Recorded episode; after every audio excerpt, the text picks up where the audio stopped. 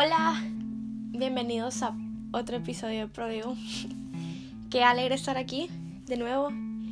Y pues sí, estoy demasiado feliz por este episodio que realmente me tocó mi corazón escribiéndolo y haciendo las notas. Y pues sí, eh, espero que te guste, ponete cómodo, si vas en el carro, disfrútalo, pone la atención, o sea, no solo nomás por escuchar, sino que literal dejes que Dios te hable. Y puede ser una frase rara, pero sí, deja que sea el Espíritu Santo guiando esto. Y pues sí, empecemos, ¿no? Y bueno, quiero, como te he dicho, este es un episodio, no sé qué tan largo va a quedar, pero estoy muy emocionada de hacerlo. Emocionado, ¿verdad? Emocionada. y sí, eh, quiero darte un poquito de background story. Yo antes de volver a Dios, porque yo fui cristiana desde los nueve años, pero me perdí cuando tenía, no sé, 12 creo yo, 12, 13 por ahí. Y realmente desde ese momento, durante tres años, yo estuve muy perdida conforme en lo que yo creía, porque estuve mi temporada de pseudo, o sea, pseudatea en la que no hay Dios, tuve mi temporada de sí hay un poder divino ahí, y mi temporada de no, yo soy wicana. y si no sabes qué es wicana, es una religión mera rara, donde supuestamente son estas curanderas y así de la naturaleza. Es brujería, pero según yo era bueno. y pues, entonces eso es un poquito de background story para que puedas familiarizarte tal vez con lo que te quiero contar. Y bueno. Yo tuve una temporada bien rara en la cual no creía en Dios, pero seguía buscando como un ser divino o algo así. En mi temporada de discatea, a mí me encantaba una canción de Mago 2 que se llamaba La Cantata del Diablo. Y Mago 2 me encanta cómo tocan, aunque ya no los escucho porque obviamente no, o sea, escuchar a Mago de Oz es pecado. Pero sí, me encantaba Mago de Oz y todas sus canciones me gustaban, pero esta canción me gustaba mucho.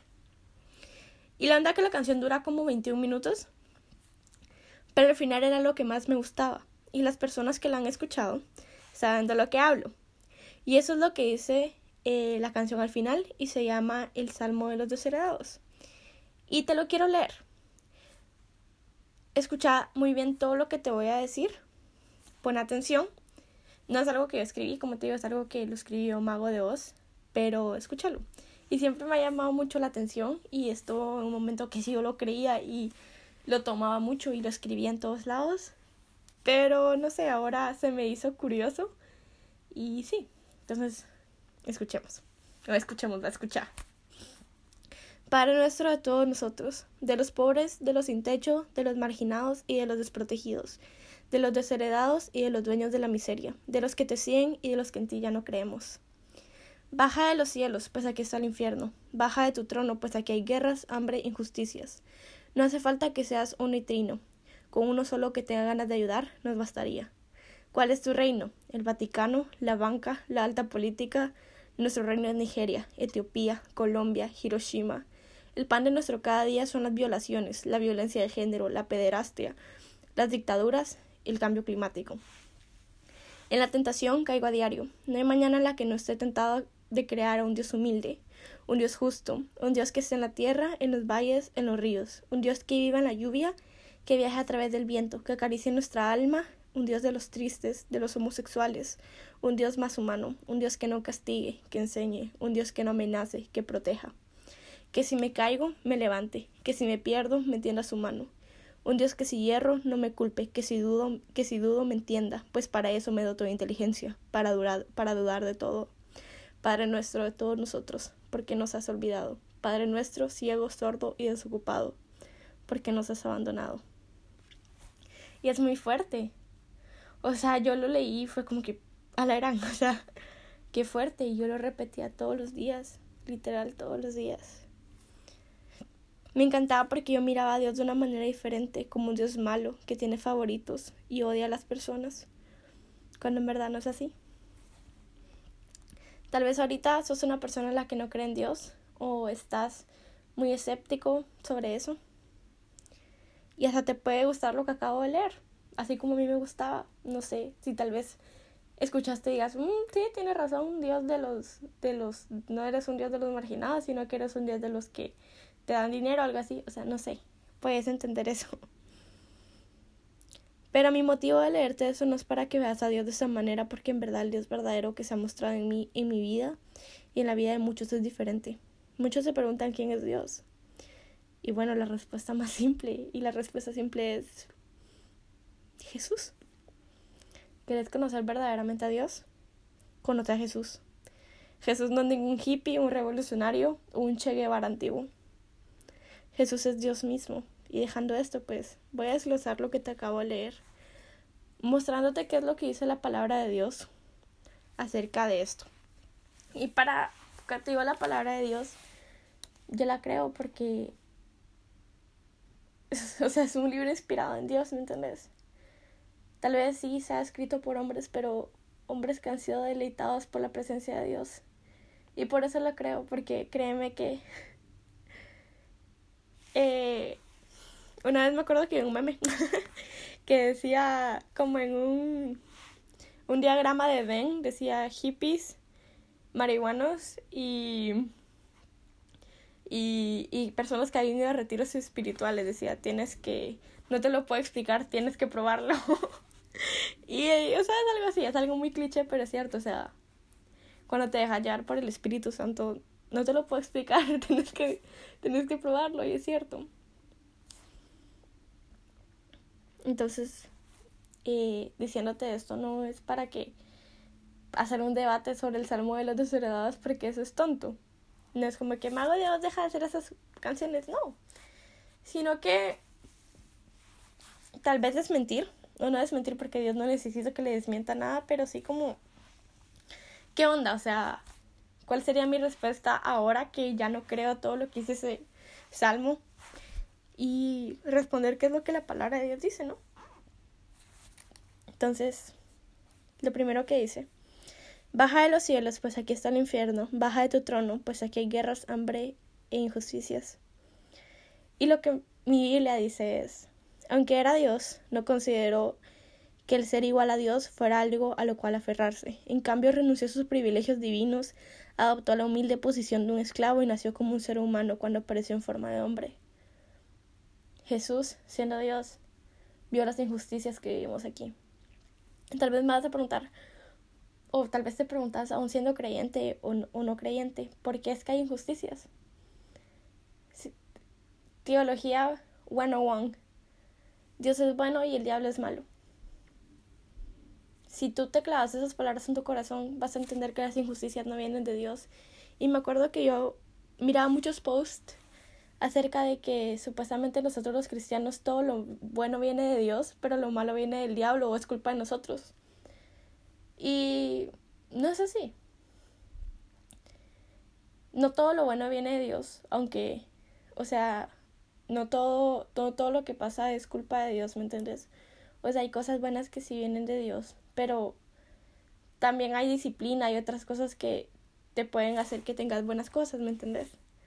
Sea, Dios igual te va a bendecir, lo sigas o no, pero hay cosas malas en las que nosotros mismos nos metemos y obviamente eso no es culpa de Dios ni del diablo, es culpa de nosotros. Así que hay que quitarnos esa mentalidad de es que todo lo bueno es de Dios y todo lo malo es del diablo, ¿no? A veces hay cosas que pasan malas en nuestra vida porque nosotros somos tontos y otras cosas porque simplemente pasan. ¿Me entendés? O sea, son cosas que tienen que pasar y no... Si te pones, o sea, es en tu mente de que Dios es bueno y el diablo es malo.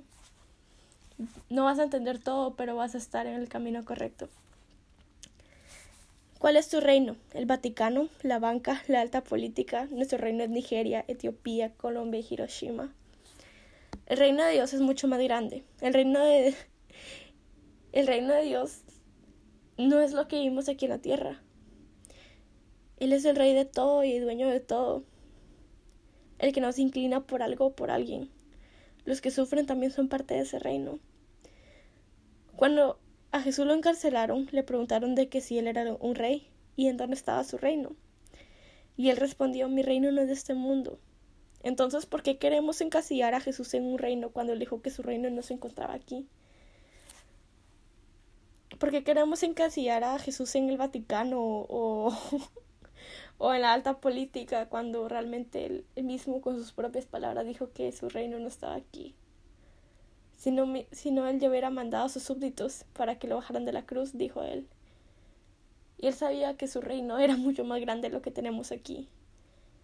El reino de Dios es mucho más grande de lo que podemos ver. Y no se trata solamente de dinero o de clases sociales, sino que es muy diferente. Reino de Dios no es el Vaticano.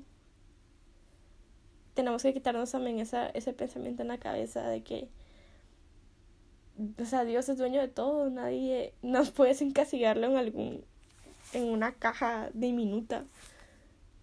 Dios es todo. El pan de nuestro cada día son las violaciones, la violencia de género, la pederastía, las dictaduras, el cambio climático. Y la Biblia dice, no ha pasado por alto ni ha tenido en menos el sufrimiento de los necesitados. No les dio la espalda, sino que ha escuchado sus gritos de auxilio. Dios ha estado ahí. Yo no te puedo explicar. Y espero que algún día yo llegue al cielo y Dios me pueda responder esas preguntas. ¿Por qué pasan esas cosas? Como las violaciones, la violencia de género, la, la pederastia, las dictaduras. Pero créeme que Jesús ha estado ahí. Yo no sé lo que tú has sufrido, pero créeme que Jesús ha llorado, porque Jesús llora con los que lloran y Jesús ríe con que se Jesús ríe con los que se ríen. Jesús está en los mejores y en los peores momentos. Y aunque no parezca, ahí está Él.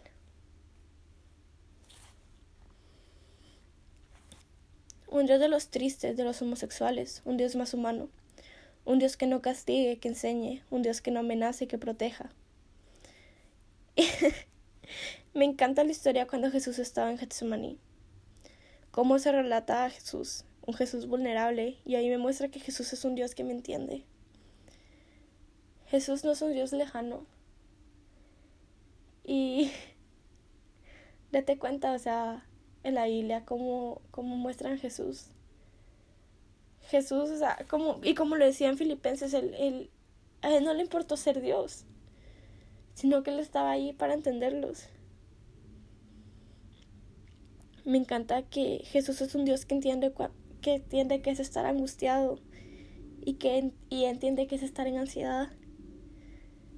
Solo Jesús nos puede entender y como te digo, porque Él estaba ahí.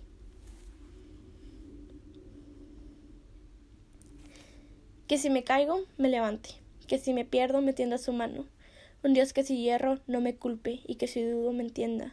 Y la Biblia dice, aunque tropiecen, nunca caerán porque el Señor los sostiene de la mano. o sea, si te das cuenta es todo un contrario. Porque has visto, y me encanta cómo los papás, hombres, eh, tienen ese sentido con sus hijos. Y si te das cuenta hay muchos videos, como esos videos chistosos en internet, donde literal el niño se, se tropieza pero el papá le agarra la mano, lo agarra el pie y lo deja así de cabeza, pero el niño no se cae ni se lastima. Y Dios es así. Como te digo, Dios es un, papá, un papá como los demás papás. O sea, ¿por qué crees que nuestros papás son así? Porque son inspirados por Dios. O sea, Dios no nos va a dejar caer. Tal vez nos podemos, tal vez nos podemos tropezar. Tal vez al tropezar no nos podemos doblar el tobillo, no sé. Pero no nos va a dejar caer. O sea, aunque nos tenga que poner de cabeza, no nos deja caer. Porque nos has olvidado, Padre nuestro ciego, sordo y desocupado, porque nos has abandonado. Y la Biblia dice, cuando cruces las aguas yo estaré contigo, cuando cruces los ríos no te cubrirán sus aguas, cuando camines por el fuego no te quemarás ni te abrazarán las llamas. O sea, para mí eso no es un Dios que me ha olvidado. para mí eso no es un Dios ciego, sordo y desocupado. Para mí es un Dios que ve por sus hijos. Para mí es un Dios que ha estado ahí. Para mí es un Dios que me puede entender. Tal vez muchas personas ven a Dios como en el Salmo de los desheredados. Porque es el Dios con la minúscula que tal vez la iglesia les enseñó, o otras personas, o tal vez escucharon de él en la tele, de un Dios con rabia, de un Dios enojado, de un Dios que solo quiere castigar, pero no. El Dios que yo he conocido es todo lo contrario. Jesús es el Dios que yo conocí, el que me tendió la mano y ha, y ha estado ahí para mí. Dejemos de crear dioses y enfoquémonos en verdad quién es Jesús. Porque Él es humanamente Dios y solo Él nos puede entender.